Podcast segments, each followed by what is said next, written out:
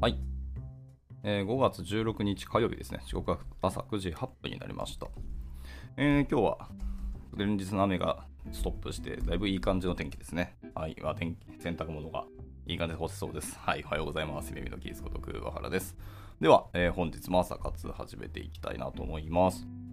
えー本日はですけども、えー何読もうかなと思っと思っていたんですけども、まあ、久しぶりにですね、あの IT メディアさんですね、の記事読んでいこうかなと思ったりしてます。最近ニュース見ることが増えてきたんですけど、やっぱりニュースって面白いなっていうのと、ニュースから得られる新しい情報ってたくさんあるなと思ってて、まあ、しっかり情報収集の意味も兼ねて、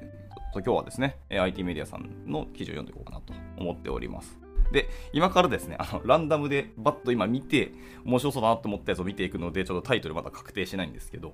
はい、まあちょっとバーっと見ていきたいと思います。結構なんかまあ教育系のニュースがなんとなく多いのかな？そんな感じがします。ちょっとじゃあ一つ気になったのが一つ目ですけど、えープラレールで学ぶプログラミング教材が登場だと。PC 不要でも学べる仕組みとはと。で、それを実際見てきたという話があるので、ちょっとまず一本目はここから入っていこうかなと思います。まあ、僕はそう、教育関係やっぱりちょっと関心興味がありますし、あのー毎週1回、プログラミングの講義も別のとこで持ってますので、結構ね、その辺関心があるので読んでいきたいと思います。はい。えープラレールでの電車遊びを通して、プログラミングの考え方を学ぶ、えー出版社のジャマハウス、東京都豊島区ですね、が、えーこんな教材を発表しました。えー5月11日から13日にかけて、えー東京ビッグサイトで開催された、えー教育業界向け技術展示イベント、教育総合展 EDIX 東京ですね。では、サンプルなど初披露してます。どんな内容の教材なのか、イベント会場で実物を見てきましたよということで、まあ、実際写真がいっぱい貼られてるんですけど、はい、PC 不要の、えープラレールプログラミングとはどんな内容でしょうかと。えー商品名はプラレールプログラミング、えー実践的なプログラミングではなく、えーその基礎となる考え方をプラレールでの遊びを通して教えるという教材です、えーそのためタブレット端末や PC などは利用しません、えー子どもたちは課題が書かれたシートに沿って先生の指導を受けながら見本通りの線路を作ったり、えー指定された運行を、えー完成させる方法とかを考えたりしますと。まあ、そもそも、まあ、多分男の子向け感がちょっとありますね。あ電車とかプラレールっていうところはあの男性は好きな傾向がありますね。別に性別は関係ないかもしれないですけど、まあ、結果男の子は好きな人が多い印象ですね。はい。で、実際こう、おもちゃでこう、つなげながらやるっていうのはすごくいいなと思ってて、でざっくりもう写真貼ってあるんですけど、課題のイメージとしてはですね、まあ、いくつかあるんですけど、例えば問題解決の、え課題としては、え電車が通過する順番はみたいなところですね。これこれはもの物事を、え順序立てて考える力っていうのを育むって感じですね。いろんな電車とかがあるんですとか、種類とかがあるんですけど、それを電車が通過する順番どれでしょうかみたいなのが一つ。で、他には繰り返しとか論理的思考でところですね。例えばその3周して駅で10秒止めましょうみたいなことですね。あのぐるぐるぐるぐる3周レールを回ってって、その後、え10秒止めますみたいなところですね。でもこれは自分の考えを正確に、え伝え実行するっていうところを育みますと。で他にも、あと並列処理ですね。はい。まあ、あの線が2本あって、例えばこう駅に同時に止めるにはみたいなことですね。どうやったらいいでしょうっていうのを考える。これはまさにその並列処理ですよね。複数の電車が走っててってところなので。はい。まあ、こう同時に複数の処理を行うことの効率化っていうのを学んでいきましょう。まあ、効率化とはあとあれですね、最小公倍数も一緒に学べるんじゃないかなと思いますね。まあ、まさにこう電車をぐるぐるするんですけど、そのぐるぐる回る周期が違うので、その周期がピタッと同時に止まるっていうのは、いわゆるあの最小公倍数なので、とかも一緒に学べそうですね。ああいう並列処理でした。で、ラストとかは、えー分岐処理とかアルゴリズムですね。まあ、アルゴリズムは他の課題にも一緒だろうと思ったりしますけど、まあ、とりあえず線があって、えーで電気回路のやつですね。あの、抵抗オームがあるじゃないですか。の、えー直列と並列だったりしますけど、で、一部その電車が、その回路みたいに、あの、並列の回路が作られてるんですけど、で、その時にそのぶつからないダイヤをじゃあ皆さんで作ってみましょうみたいな感じですね。どうやったら、えーぶつからないようにできるかっていう、その自分が計画したものを具現化するっていうのを育むみたいですね。まあ、こんな感じでプラレールを使ってプログラミングの基礎というか、そういう考え方、思考法というのを学んでいきましょうという教材だそうですね。はい。まあ、ちょっと説明戻りますと、例えばその並列処理の、考え方を教えるシートでは、その複数の処理車両を同時に駅に止めるにはどうしたらいいかということですね。あとは2階建てのレールに2つの車両を走らせるといった課題を出していて、同時に複数の処理を走らせると、まあ、作業効率化できるかみたいなことを考えていきますとか、まあ、他にもその電車のポイント切り替えを通して分岐処理の考え方を教えたり、ダイアグラムを通してアルゴリズムの考え方を教えたりなどします。カリキュラムは24回ありますと。へえー、幼稚園、小学校、小学校の、えー、学童保育などの、えー、利用を想定しており、いずれも準備、片付け合わせて約60分で終えられると。60分で全24回。はあ、すごいですね、これ。かなり濃密なカリキュラムになってますね。で、えー、先生向けのマニュアルももちろん提供してます。PC を使わないことから、プログラミングのスキルを持たない先生でも指導しやすいとしています。カリキュラムを終えた時など、より実践的な内容が必要な場合は、えー、ジャムハウスが出版する別のプログラミング教材を紹介し、ステップアップを促すと。はい。で、タカラトミーからの声かけでこれは実現したその誕生の背景ですけども、えー、ジャムハウスの、えー、池田敏夫代表取締役によれば、えー、プラレールのプログラミングっていうのはタカラトミー側から企画の持ち込みがあって実現したと。えー、逆なんですね。タカラトミヤでも発案はでもあったんですね。で、実際に作ってもらうところ別の会社に、えー、今回ジャムハウスに委託したと。で、プラレールで線路をつなぐ遊びについて、プログラミング教育に向いているんだっていう風な意見がタカラトミー側で前々からあったというふうに聞いています。で、子供向けのプログラミング教材の出版実績がある、えー、ジャムハウスにも声がかかったと。ああ、なるほどですね。そんな背景だったんですね。で、価格はまあ導入方法などに応じて個別に調整します。池田代表取締役はその EDIX に来場した人の反応などを参考に、まあ、販売数などの具体的な計画を今後立てるとしていると。とこですね。これでもいいですね。子供プラプラス、プログラミングとかやってない、アルゴリズムそう苦手だなっていう先生も一緒にあの学ぶことができるっていうことなので、これは素晴らしいですね。そしてやっぱ電車とか、実際実物を目で見ているっていうのがまたいいですよね。あの、やっぱりパソコンとかタブレット上であのやってもまあ、いいっちゃいいんですけど、実物自分の手を動かしてあの学ぶっていうのはすごくいい話だって思ってます。というのも、やっぱ人間の思考、頭って、あの、手と結構連動することがかなり高いのと、物事を覚える暗記、暗記に近いんですけど、っていうのは、人間がなんか体の一部動かしながら、えっ、ー、と、やる方が、実は脳の刷り込みが早いっていう研究もあって、まあ、これが確実とは言えないし、今の研究途中なんですけど、そういう話もあの出てるんですよね。っていうぐらいなので、やっぱ手を動かすっていうのは僕はすごくいい話だと思ってて、とてもなんか設計されるとかデザインされたあのアイディアだなって思ってて、これめちゃめちゃ、えーと、僕もやってみたくなりましたね。これやっぱ写真見るとすごく楽しそうですね、これ。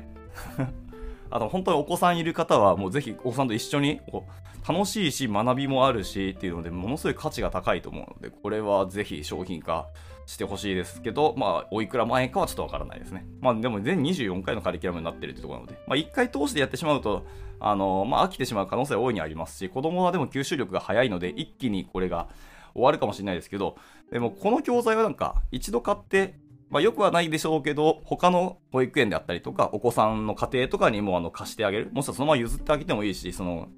次の子供たちのために渡してあげるってのもすごくいいなと思ってるのこれ学校機関とかがむしろ買って、あの、備えておくって一ついいかもしれないですね、これは。などなど、まあ妄想で喋ってきましたけど、まあ1本目の記事こんな感じでした。プログラミングですね。プラレールで学ぶプログラミング教材ってのが登場したよってお話でした。はい。では続いてですね、次の記事なんですけども、ちょっと前後半の記事になってるんですけど、まあ気になったので読んでいきましょうかね。えー、次の記事は、えっ、ー、と、SARS 対決っていうサブタイトルになっていて、えー、法人もキャッシュレス、なぜ銀行振込からカード決済にということで、 UPSIDER VS、えー、バクラクビジネスカード前編っていうところで、ちょっとこれ、まあ、後半も読んでみたいので、後半も読んでいこうかと思っております。えー、日本のクレジットカードの発行枚数っていうのは2億9000万枚に達してるそうです。そんないったんや。へへまあ、だから1人、えー、2枚ぐらい確実に持ってそうですね。あの、クレカ発行できる年齢っていうのがあるので、もうそれを加味しても、もう1人に2枚、ないし3枚か。実に1人に3枚が発行されている計算となり、生活に欠かすことができないツールの一つとなっていますと。で一方で、法人間取引におけるクレジットカード決済の割合というのは実はまだ低くて、公共機関がパーチェシングですね。購買カードを使っているっていう、アメリカなどとは大きな格差があります。で法人用のクレジットカード、まあ、いわゆるビジネスカードも昔から存在はしてはいましたが、役員の接待用や出張が多い営業マン用に利用されるケースが多かったということですね。で、近年では、えー、オンライン決済の普及により、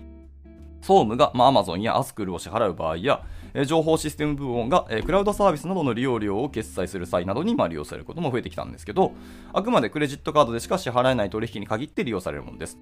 で、そのビジネスカードにも、えー、最近新しい動きが出てきました。まあ、 freee とか、えー、マネーフォワード、えー、 UPSIDER、えー、 LayerX などのスタートアップが参入してきたというのが大きいと。で、日本におけるスタートアップへの投資額っていうのはこの10年で約10倍になっていますと。えー、なっていますが、従来のクレジットカード会社はこの新しい企業群のニーズを汲み取れず、えー、ずっと無視してきましたよとで。そこにスタートアップがスタートアップのためのビジネスカードを提供するべく一気に参入してきたと。で、今回の SARS 対決では、クレジットカードの歴史や機能を紐解きながら、え UPSIDER とバクラクビジネスカードが提供する決済と管理を円滑にするための、え SARS 的な機能を掘り下げていきます。え単なる支払い手段としてのビジネスカードではなく、え企業における決済領域すべての業績あ業務プロセスをいかに円滑にしていくかという話になるため、え自社の既存の業務プロセスやその課題も踏まえて中長期的にですね、導入の可否を検討してみてほしい。これが冒頭ですね。では続いて、えクレジットカードの歴史と機能の話に入ります。えクレジットカードは1958年、アメリカのカリフォルニア州フレノズという小さな町で産声を上げました。当時、ダイナスクラブのような事前にチャージして利用するカードっていうのはありましたが、後払いできるクレジットカードっていうのはまだ存在しませんでした。で、クレジットカードの利用には、えー、金融機関、まあ、カード会社だったり、えー、加盟店、カード利用者という3社が、えー、参加するネットワークが必要だが、このクレジットカードというものを誰も見たことがない状態で、加盟店の開拓はま難しいと。そこで、えー、バンクオブアメリカという銀行は、えー、住民6万人にクレジットカードを郵送し、この小さな町でクレジットカードのテストを開始したんですと。まあ、こういうところがやっぱアメリカらしいですよね。日本でそんなんやっても、まあ、使われないか批判される感じがしますからね。しかも1958年代でしょ。はい。で、すでに6万人のカード会員がいるため、商店街の店舗との交渉は実は順調に進み、あっという間に3000店以上が加盟店になったと。えバンクオブアメリカはこのやり方で地域を拡大し、1年後には、えサンフランシスコ、シスコ、えサクラメント、ロサンゼルスにも進出したと。いや、ロスとサンフランシスコを抑えたっていうのもかなりやばいですけど、サクラメントっていうのはコアなところもよく抑えましたね。で、フレノズでクレジットカードを配ってから13ヶ月後には、え200万枚のクレジットカード、え2万の加盟店を有する巨大なネットワークを築きました。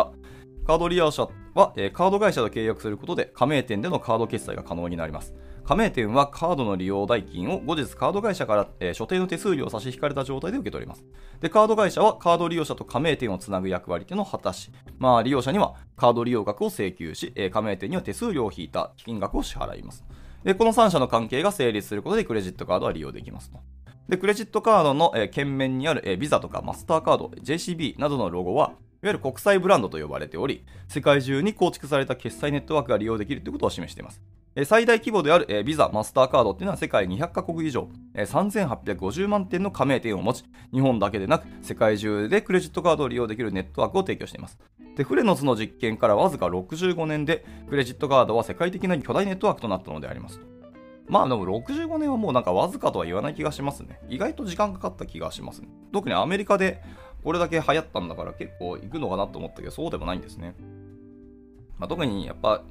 この国そのものでそういうビジネスがそもそも浸透するかどうかってことですね。結構文化に近いところがあるので、これ。まあ時間かかったんだろうなと思いますけど、ただ、全世界での、えっと、巨大ネットワークになったっていうのはやっぱでもすごい話だなと思いますね。で、日本でも近年は、えー、QR コード決済が一気に普及したことで、少しクレジットカードの鍵が薄くなったように感じるかもしれませんが、えー、2021年のキャッシュレス決済比率32.5%のうち、クレジットカードが27.7%、電子マネーが2%、コード決済が1.8%と、えー、キャッシュレス決済の主役は今でもまだまだクレジットカードになります。えー、日本には、えー、アメリカンエキスプレスやダイナースの海外系、まあ、オリコやニコスなどの、えー、審判系、セゾンカードやイオンカードなど流通系、あとは三井住友カードとか、えー、三菱 UFJ カード、UC カードなどの銀行系などと、母体によって、えー、企業カラーから戦略まで全く異なる様々なカード会社が存在します。その中でもビジネスカードが手掛けるのは、主に海外系と銀行系のカード会社でありますと。で、会社の経費支払いのために発行されるクレジットカードであるため、誰に持たせるか、何にいくら使ったのかなどを、まあ、厳格に管理する必要があります。まあそうだよね。日本では法人間の決済をクレジットカードで行うことは少なく、ビジネスカードも接待や出張が多い役員や営業社員のために発行されるというものが、まあそういう側面が強かったと。で、パソコンやスマホの貸与と同様に、移動や退職に伴って回収が必要になることもあり、社内で必要最,、えー、最小限の枚数を発行して管理することが当たり前であり、全社員にビジネスカードを持たせたり、えー、用途に応じて自由にクレジットカードを発行することは、えー、これまでは不可能というのが、えー、現状だったという話ですね、えー。2021年のキャッシュレス決済比率が32.5%なんですね、日本は。なかなか、これを多いと見るか少ないと見るかですけど、ただまあ、伸びてきた方なんじゃないかなと思いますね。3割超えてきたっていうのは。まあ、それでも、まあまあ日本ってまだ高齢化社会のところなので、キャッシュレス決済、まあまあそもそもクレカ決済そのものが意外とまだ浸透っていうか、できてる事例少ないんじゃないかなと思ったりしますね。まあどんな感じかちょっとわかんないですけど、地方がどれぐらい発展してるかわからないですけど。たださ、コード決済が1.8%っていうので、本当まあ、電子マネーが2%を含めてですけど、まあ、これ足して、まあ、3.8%ですからね。まだまだなんでしょうねと思いましたね。コード決済周りってところは。はい。では続いて。えで、拡大したカードの用途ってとこです。えー、そのようなビジネスカードの用途にも社会のデジタル化の進展とともに変化が生じてきています。えー、アスクルなどの企業向け通販だけではなく、えー、Amazon や楽天などの、え個人向け EC も、え徐々にビジネス用途で利用されることも増え、その利用にはクレジットカードが必要になります。Google ワークスペースや、Microsoft Office 365をはじめとした、サブスクリプション型のサービスも支払い手段は原則としてクレジットカードのみになります。ここまでであれば、総務や上実などの限られた部門用の、クレジットカードを用意すれば、まあ、ぶっちゃけ事足りますと。で問題は AWS などのサーバー代とか、まあ、Google や Facebook などの広告代といった、まあ、事業運営に欠かすことができない、高額な費用までもがクレジットカードでしか決済できないケースが出てきたことになります。特に数人で起業し、ベンチャーキャピタル、まあ、VC ですね、から、調達をしたスタートアップにとって、サーバー代とインターネット広告代がクレジットカードでしか支払わないことは、え、大きな頭痛の種でありますと。まあね。で、えー、創業から数年しか経っておらず、えー、しかも赤字であるため、まあ、多くのスタートアップのクレジットカードの利用枠は100万円程度しかありません。100万しかないのに広告代どうやって捻出するんでしょうね、皆さんね。かなり無理がありますね、これは。で、事業が、え軌道に乗るほどに、えサーバー代も広告代もどんどん増えていきますが、えビジネスガードの利用枠はそんなに短期間では増加しない。まあ、銀行口座に数億円の預金があったとしても、まあ、結局赤字であればっていう話もありますよね。使えないと。これはなんかよくわかんないですね。キャッシュとして数億円預金があってもダメなんやって感じですね。で、えっと、社長の個人名義のクレジットカードを活用したり、え複数のビジネスカードを駆使して、えサーバーや広告が止まらないように綱渡りのやりくりをしながら事業を運営している、え初期スタートアップは結構多いと。で、スタートアップ規模の利用額では、請求書払いに変更する交渉は難しいからですと。まあそうなんだよね。スタートアップは、まあ、いろんな社会的な権力っていうかがないからな。発言力がないですからね。で、私もスタートアップのバックオフィスをやって際には、えー、このクレジットカード利用枠問題には本当に苦労しました。でどんなに交渉しても、カード会社の審査基準は、スタートアップのような急成長する企業を念頭に置いていないため、えー、満足の利用枠を得ることはできませんでしたと。これもなんかやっぱ日本の大きな課題ですね。でもスタートアップ企業どんどん増えてきてるし、あの起業する人の数っていうのはちょっとずつですけどもやっぱ増えてきてるのは事実としてあるんですよね。なんですけど、えー、ここでクレジットカード会社とのバッティングするっていうのは本当辛い話ですね。広告代とか当たり前100万円単位とかでやらなきゃいけなかったり決済することは当たり前すぎるので、ここの枠は本当日本のビジネスを止めてると言っても過言ではないかもしれないですね。はい、戻ります。で、そんな時に、スタートアップのこの悩みを解決するために登場したのが、ライフカードの利用先限定ビジネスカードというものです。えー、利用先限定ビジネスカードっていうのは AWS のサーバー代とか、えー、Google などの広告代などなどっていうのをあらかじめ申請した用途にしか使えない代わりに、えー、ライフカード独自の審査基準で高額の利用枠が、えー、付与されるというものになりますと。で、しかし、あしかもですね、利用額の1%がキャッシュバックもされます。これでかいですね。数百万で1%キャッシュバックされるっていうのはかなりスタートアップには大きい話ですね。で、このカードのおかげで安心して事業が運営できるようになったスタートアップは多いと。で派手な宣伝などはしなくとも、スタートアップ界隈の口コミでこのカードには申し込みが殺到したと聞きます。で赤字を掘りながら一気に成長を加速させようとするスタートアップには高額の利用枠は付与されません。しかし、スタートアップは VC などから投資を受けているため、数千万から数億円の現金を銀行口座に持っているのも事実であります。で、クレジットカードの利用枠が少ないために、十分な広告出稿ができなかったり、えサーバーの容量が不足して、サービスが不安定にもなります。まあ、払えないわけではないからこそ、スタートアップの方は、えー、多く、多くの方を強いペインを感じていましたと。で、 freee とかマネーフォワードもこの歪みを放っておくはずもありません。でこの2社も創業初期はスタートアップの与信枠が少なすぎる問題で苦労してきたと。まあ、この2社も同じ問題をぶつかってきたと。で、クラウド会計のデータを参照すれば、過去3年分の決算書を提出してもらうよりも、タイムリーに各社の財務状況を把握することができるため、両社はそれらを活用した独自の与信モデルを構築し、freee カードだったり、アンリミテッドやマネーフォワードビジネスカードを提供しています。で銀行口座やクレジットカード、EC の利用明細などは全てクラウド会計に連携されているため、通常のビジネスカードよりも財務実実態を反映した適切な与信枠が付与されることが多いです。でそれに加えて、各ビジネスカードの、えー、利用明細がほぼリアルタイムに反映されるなどなど、ユーザーにとってのメリットはすごく多いと。でさらに、えー、 UPSIDER と、えー、バックラックビジネスカードでは、えー、ビジネスカードそのものを大きく進化させるサービスの提供している。まあ、後編ではそれぞれの特徴を掘り下げていくってことで、えー、一旦前半の記事はここで終了となります。はい。いや、すごく面白い記事でしたね、これ。やっぱたまにはこう IT の技術的な話よりもビジネス的観点の方のあれですね、記事読むのすごく大事だと思いましたね。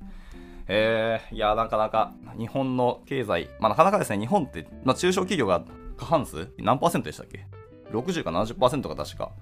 えー、中小企業、日本を占める企業の業態だったはずなので、まあそういうところには、なんですかね、加速とか発展をこうやって止めているのはやっぱでかいなと思いますね。しかし、まあ仕方ない感はあります。結局、日本の経済、まあ、あのいわゆるそのビジネス界隈の経済の、まあ大多数はなんだかんだそのビッグな企業が握ってるっていうのは日本も変わらないですからね。というところで、まあ、そこに対する枠とかで縛っているのはまあ仕方ない感はありますね。まあ、銀行とかもやっぱりちゃんと金は稼ぎたいというのはあると思いますからね。はい。まあ、ところでしたけど、でもいい話はすごく出てるし、まあ、そういうところをちゃんと加味したあのビジネスカードっていうのが発展してきたっていうのはすごくいい話なので、でしかもそれが中小企業から出てるのが本当にいい話ですね。フリーとか、えー、アップサイダーとか、えー、マネーフォワード、そして、あれですね、レイヤー X さんですね。まあ、この辺の4社がズバッとここに踏み込んできて、物事を解決していくっていうのは本当にいい話なので、今後この4社のやっぱり動きは追っていきたいと思いますね。はい。というところで、えっ、ー、と、じゃあ、今日の朝活はこちらで、えー、以上にしたいと思います。まさに今日はなんか、ランダムと言いますか、突然僕が今から探して、あの、興味ある記事を読んだっていう感じになりますけど、まあ参考になったら幸いですし、まあこの後今日読んだ2つの記事ですね、あの、ツイートしますので、皆さんの方でも改めて読んで、自分の方でどんな風に感じるかっていうのは、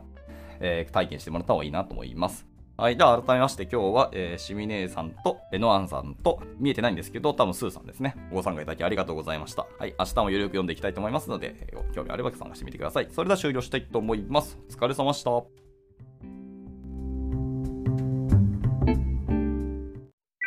And now, a short commercial break. 現在、エンジニアの採用にお困りではありませんか？候補者とのマッチ率を高めたい辞退率を下げたいという課題がある場合、ポッドキャストの活用がおすすめです。音声だからこそ伝えられる深い情報で、候補者の興味関心を高めることができます。株式会社ピトパでは、企業の採用広報に役立つ、ポッドキャスト作りをサポートしています。気になる方は、カタカナでピトパと検索し、X またはホームページのお問い合わせよりぜひご連絡ください。